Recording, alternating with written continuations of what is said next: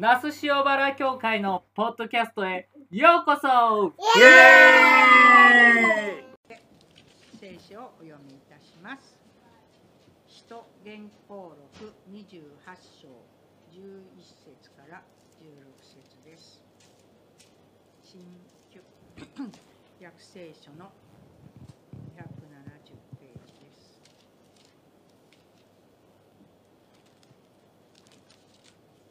使徒言行録28章11節から16節まで。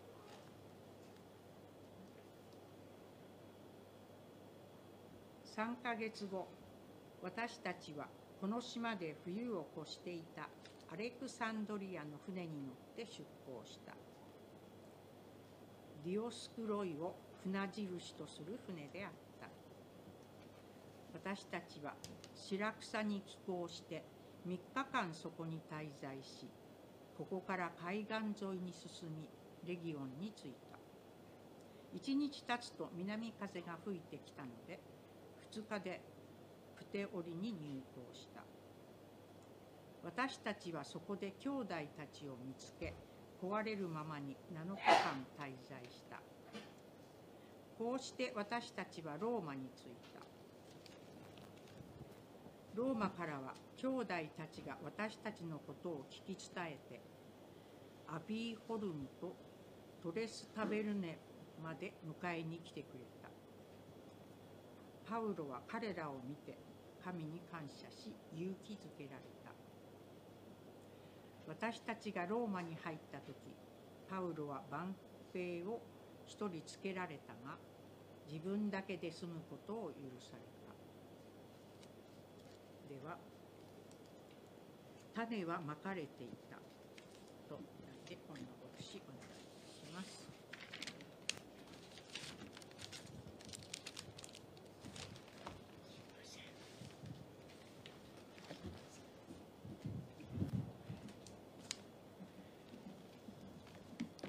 えー使徒言行録の説教を、この教会に赴任した昨年の5月から始めました。えクリスマス、イースター、ペントコステなどの行事の前後は抜きましたけども、えー続けて9 29回で、えーほぼ一生について1回ずつ説教してきまして、今日が最終回というふうになります。使徒言行録、まあ、ペンテコステで弟子たちに聖霊が与えられその聖霊を受けて弟子たちの言葉と行いを記録したものです。医者のルカによってルカによる福音書に続いて書かれました、まあ、イエス様が十字架にかかってから大体30年後ぐらいです。使徒言行録最初の8章ほどはあペテロと初代教会のこと。あとその後はもうほとんど主人公がペテロになります。違法人伝道の多くが記されそして最後の7章ここになるとパウロがさまざ、まな障害を乗り越えて目的地ローマに導かれるっていう話になります。そして今日ようやくそのローマに着いたというところの聖書箇所でした。こうパウロの生涯ってどうしてこんなに劇的なことが連続するんだろうかと思います。ローマに護送される時もパウロの乗せた船が季節風の暴風雨に嵐にあって14日間漂流するんですね。積み荷を捨てま藤船の舵も壊れ食事も取れずに、まあ、ついに助かる望みも消え消え失せたとあるぐらいです。その混乱の中で14日目陸が近づいてきた時こう乗客を本来守る使命役割の船員たちが小舟を下ろすふりして逃げよう自分たちだけ助かろうとするんですね。そこでパウロが護衛していた百人隊長にあの逃げようとする人たちが船にとどまらなければあなた方も助からない。全員が助からなきゃいけないんだ百人長は百人長の隊長は船員をとどめもう小舟を切って流してしまうんですね。でパウロは元気を出しなさいって2回言います。主人のパウロがすでにこの混乱の中でリーダーになってるんですね。食事を与え船は難破しますが乗組員276名が無事全員マルタ島に上陸する。この人数276名。おそらくこの医者のルカが人命一人一人大事にするのが仕事ですからこう食事をしている時にこう人数数えたんだと思うんですね。これが前回の27章でした。で説教をした後ですね、えー、この話と似た話を聞いたなっていうのをぼんやりと思い出して実は45年ぶりに私はあそうだこのエディアランス号大漂流という本これを思い出したんですね、えー、これは、まあ、100年前の南極探検の本なんです、まあ、個人的な話でちょっと申し訳ないんですけども当時私は21歳で、まあ、日本人で初めて犬ぞりで北極点に立とうという隊に属して準備をしていたんですね。これは南極点なんですけども、まあ、当時のこの南極点に立つっていうのは、まあ、まあ、月にどの国が初めて立つかぐらいの国家事業だったんですよね。イギリスのスコット隊デンマークのアムンゼン隊もう一つこのエディアランス号のシャックルトン隊この3つが初めての南極点到達を目指して三つどもえになるんですよ。そして、えー、結果的にはスコット隊があの、まあ、スコットはそもそも本当は北極に行く予定だったのが北極点に到達されたのですぐこう南極に展開してきて犬ぞりを使ったんであの初めてこの南極点に到達するんですね。その後あのイギリスのスコット隊がもうクローノスへ到達したらその北極南極点にそのアムンゼン隊が泊まったテントが置いてあったんですねなんかこうスコットにすればそれを確認しに行ったみたいな感じなんですけどしかしスコット隊はその会に全員投資するんですねそして手紙で北極、えー、南極点にテントがあったということを証明しちゃうんですね。でシャックルトン隊この本ですけどもエディアランスっていうこれはあの不屈の精神というあの名前なんですけどもこのシャックルトン隊は南極大陸に着こうとしたらもう氷に乗り上げて1年10ヶ月漂流するんですね。で隊員が28名このシャックルトンのリーダーシップによって奇跡的に全員が助かるとで最後シャシャックルトン隊長はこの多くの隊を船に残しながら小さなボートで捕鯨基地のあるサウスジョージア島というところに3人で島こう船で行って島に上陸してそのまた島をこう横断するような形でその捕鯨基地に助けを求めに行ったんですね。本当にこれはハラハラドキドキする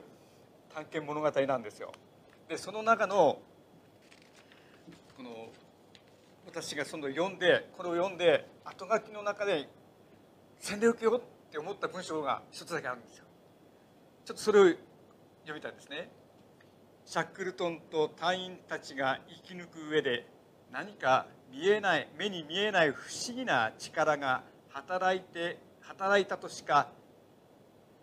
言えないような瞬間も数多かった。嵐が突然静まったり危険に対する胸騒ぎを感じて目覚めたり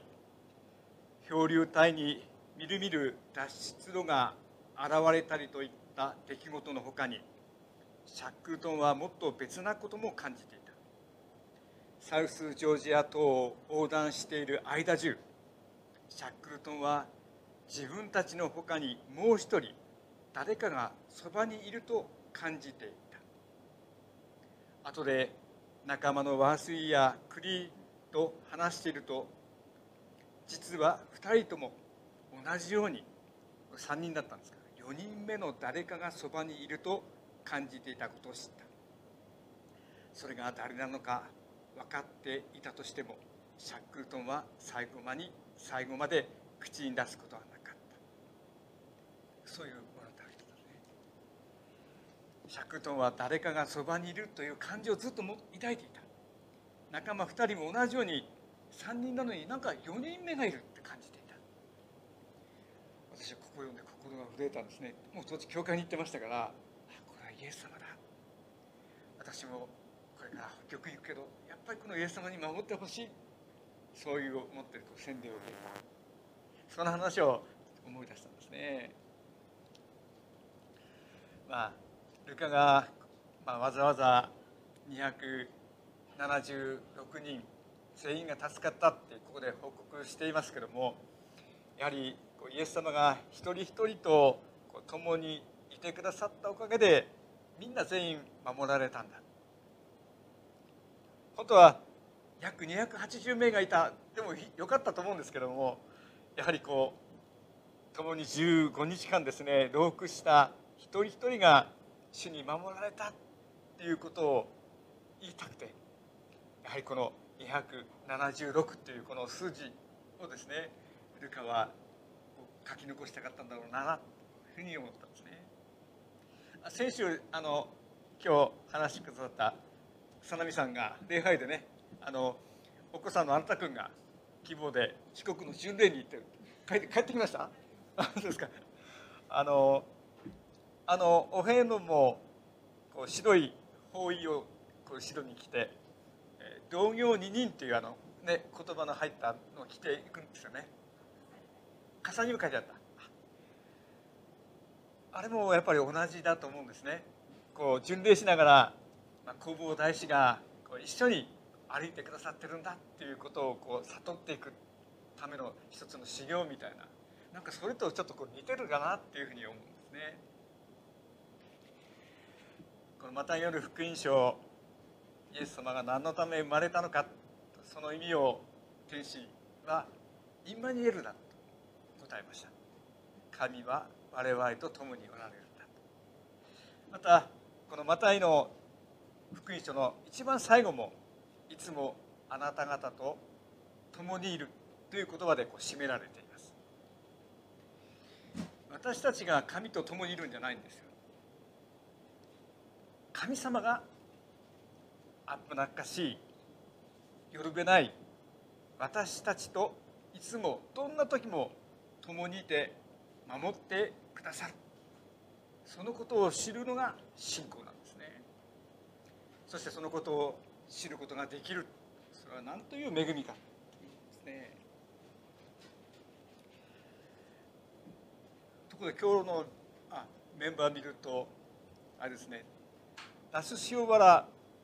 の地元の人っていうのは一人だけですね。あ栃木県でも一人いたじゃないですかこの中で。出身がね皆さん恐竜書ですよ。もうねナンパしたり嵐にまみれながらここまでようやく流れ着いた人ばかりですね今日はね。そういう意味でも私一人一人がやはりイエス様に守られてここまでたどり着いた。一人一人なんだろうなというふうに思うんですね。さて今日の聖書ですけどもパウロはマルタ島に無事上陸して季節風が吹くのを止むのを待って3ヶ月足止めされます。さあいよいよローマに出発だ。アレキサンドリアの船。船にはリオクロス星座で双子座っていう意味なんですね。その船印がついていた。これはあの船舶の安全を守る神らしいんですね。そして白草に寄港してレギオンに寄港して今度はイタリア半島の方に回ってプテオリに入港したと思います。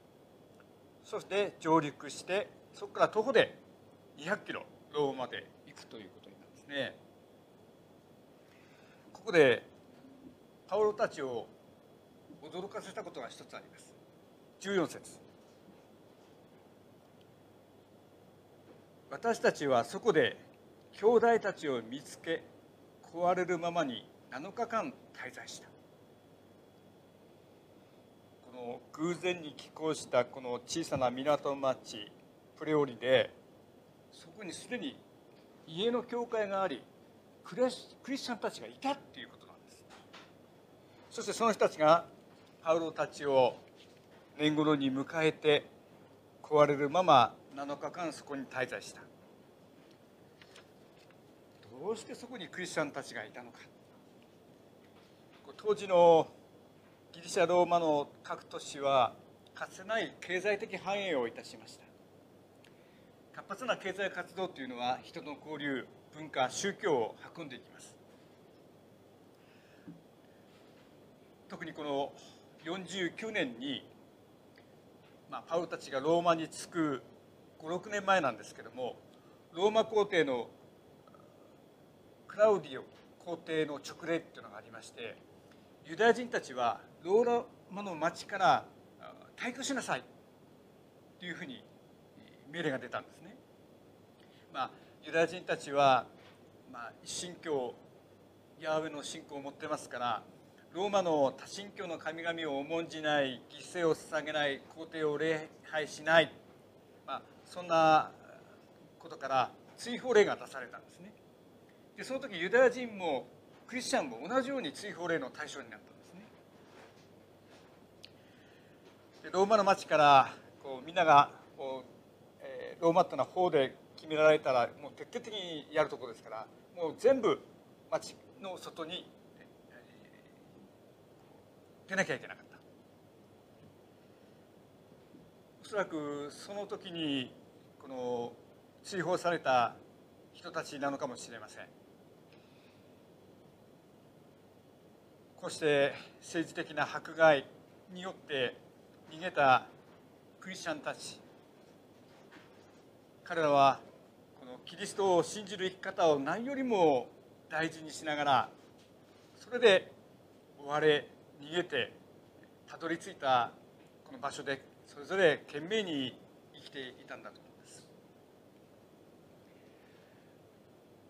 こうしてこう使徒原稿録を最後まで読み進めてきてつくづく思うことは使徒原稿録には重要な隠れたテーマが一貫して流れているっていうことなんですね。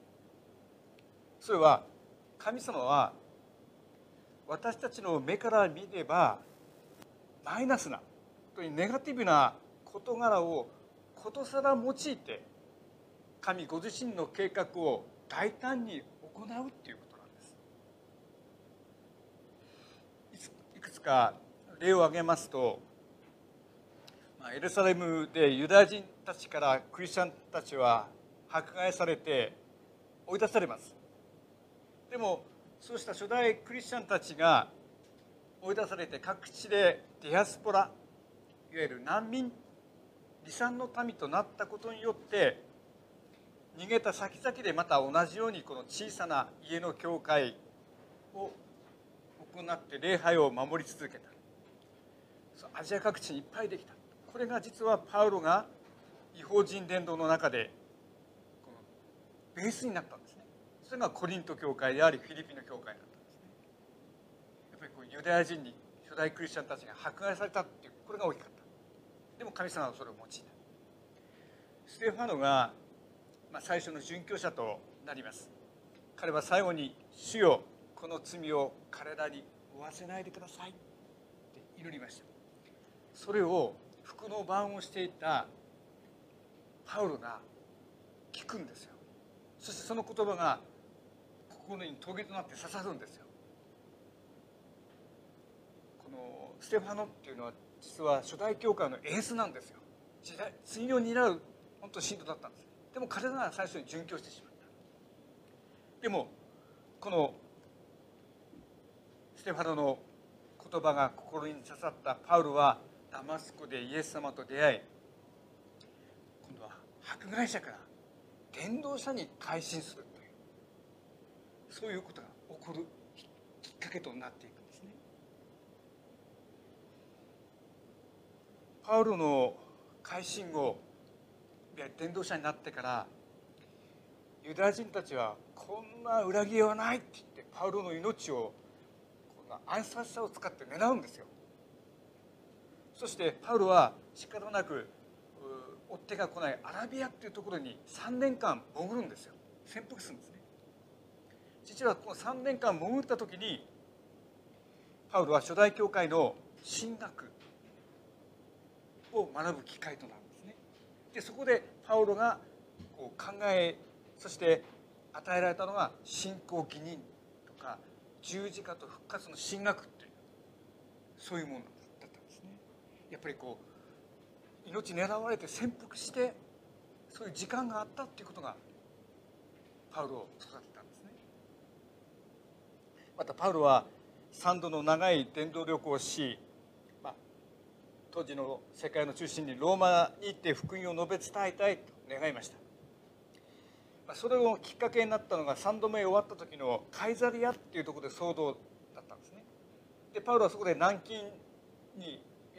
こう捕まるわけです。でも自分はローマの市民権持ってるんだっていうことでローマで裁判を受ける権利あるんだからローマ行きたいっていうわけです。ところがそのカイザリアでパウロは2年間足止め食らうんですよ。何にもしてくれなかったんですよ。ただ軟禁生活してただけ。でもこのカイザリアで抱えたのが実はコリントの信徒の手紙の12とローマの信徒の手紙だったんですね。この2年間の足止めがなければこれは出なかったかもしれない。またローマにようやく着いても実は裁判が始まらなかった。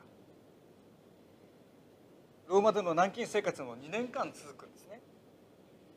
でパウロは日々訪ねてくる者らに福音を語りながらその頃はもう目が悪くてですね口実筆記で実はエベソの信徒の手紙ピリピのコロサイピレモンの手紙をまたここで書くんですよ。願ったようにうまくいかないことだらけ。すぐには答えの出出ない事態や会議の中で請求に答えを求めずに今なすべきことをなそう。それがパウロだと思うんですね。そして生きて働き深く歴史を導く神のご計画を希望を持って信じ続けて歩んだと思うんです。私たちもそういうふうに会いたいなと思うんです。なんかちょっと人に言われたとかなんかちょっとこう計画がうまくいかないネガティブなことがあるとすぐにこう私たちは落ち込みますね。でもこう目の前の出来事で一喜一憂しないで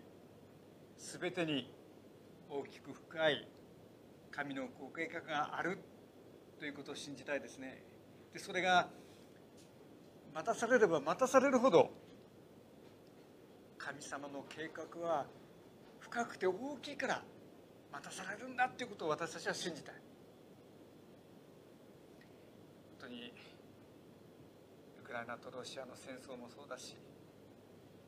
日本の本当に軍事強化されるこの状況もそうだし私たちが今一番重く悩んでいる一人一人が悩んでいる事柄もそうです。そこにも神様のご計画があって神様が何か大切なことを示そう教えよう導こう養おうとしておられるんだ。そのことを私たちは忘れてはならないと思うんですね。戻ってこのプリオリでクリスチャンたちに出会ったパウロたち。キリスト教の信仰の種がさまざまな経過ですでに運ばれ植えられていたっていうことに気づきました。ある意味でパウロはローマに行って伝道しなければキリストの種を運ばねばと勇んでこう旅を続けていたと思うんです。でもすでにキリストの種は精霊によって運ばれていたんだということに気づかされる。パウロたちに先立ってもうすでにキリストが働き精霊が運び導いていたんだ。このプレオリでのでのクリスチャンとの7日間の交流はそのことをこう教えてくれた。それはパウロたちに少しこう謙虚にされるっていうか伝道っていうのはなんかこう神様が先頭に立って出してくださるものなんだと。私たちはキリストがまいた種を本当に出会いの中でさまざまなとこで見つけてそして出会って育てて感謝していけばいいんだ。自分も一粒の種となってこの死んでいくそれでいいんじゃないだろうかもう晩年近づいてますからそう思わせたんじゃないかなこの那須の私の自宅にはですねちょっともう今は枯れたんですけど山百合がたくさん咲いてるんですね賢先生とも山百合たくさん咲いてませんかちょっとだけ皆さんご存知ですよね？あのこうスーッと立って白い山百合がねたくさん実生してるんですよ、まあ、あれはあのとてもいい方向を放ちこう凛として立ってる。なんかあれは日本の固有種であの明治時代にシーボルトがヨーロッパに持ってってそしたらヨーロッパで流行ってあのマリアの花とかいうふうにこう言われるようになったあの凛とした姿がですねなったんだそうですね。昨日もその残ってる花を見ながら一体あなたは一歩も動けないのにどっから来たのっていうふうに聞きたかったぐらい。でもやっぱり精霊が導いて運んでくれたようにこのユリもいろんな風とか動物とか小鳥とかがこうこうその種をまいたんだろうなとは思うんですけども。このプテオリのそのクリスチャンたちが置かれた場所でここに逃げてきたんじゃない？と思ったと思うんです。私たちは使われてきたんだ。私たちはここに運ばれてきたんだ。精霊によって。だからこの場所で私たちは花を咲かせるんだ。そういう思いがパールに感じたんじゃないかなと思うんですね。私たちもさっき漂流してたって言いました。流れたりついたんじゃないんです。それぞれの場に使わされて精霊によって導かれて置かれた場所なんです。私たちもそこで花をね咲かせたいな。私もここにね使わせてきましたので百合のような凛とした花は咲かせられないと思うんですけども自分なりの花はね咲かせたいなというふうになっています。まあ最後の使徒原稿録の最後30節ですね。読んで、えー、終わりますけどもパウロは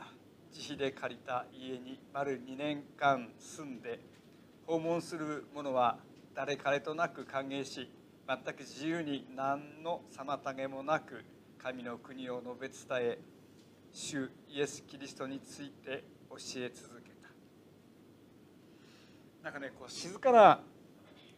余韻を残してここで終わってるんです人言このパウロがこう勇んでこの転倒しなきゃっていうよりはあ自分ももう運ばれた種なんだと。自分のなすべきことを淡々とななしてい